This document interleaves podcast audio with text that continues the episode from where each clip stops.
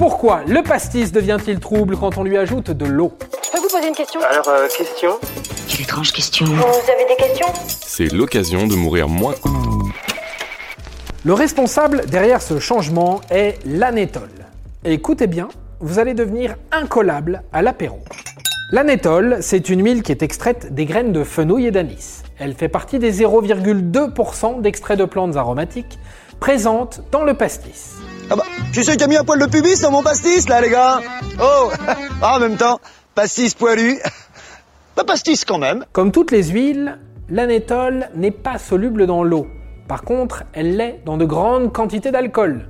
Et c'est le cas dans les bouteilles de pastis. Mais tout change avec l'arrivée de l'eau dans le verre. Plus précisément, après l'ajout de 5 volumes d'eau pour un volume de pastis. Le Dorlo. Dans 20-30 ans, il n'y en aura plus. La concentration d'alcool devient alors plus faible.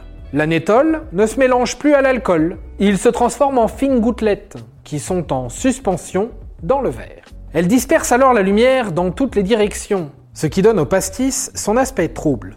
Oh peu cher, maintenant vous savez tout. Pastis partant bleu Pastis délicieux Au revoir messieurs, dames. C'est ça la puissance intellectuelle. Sapristi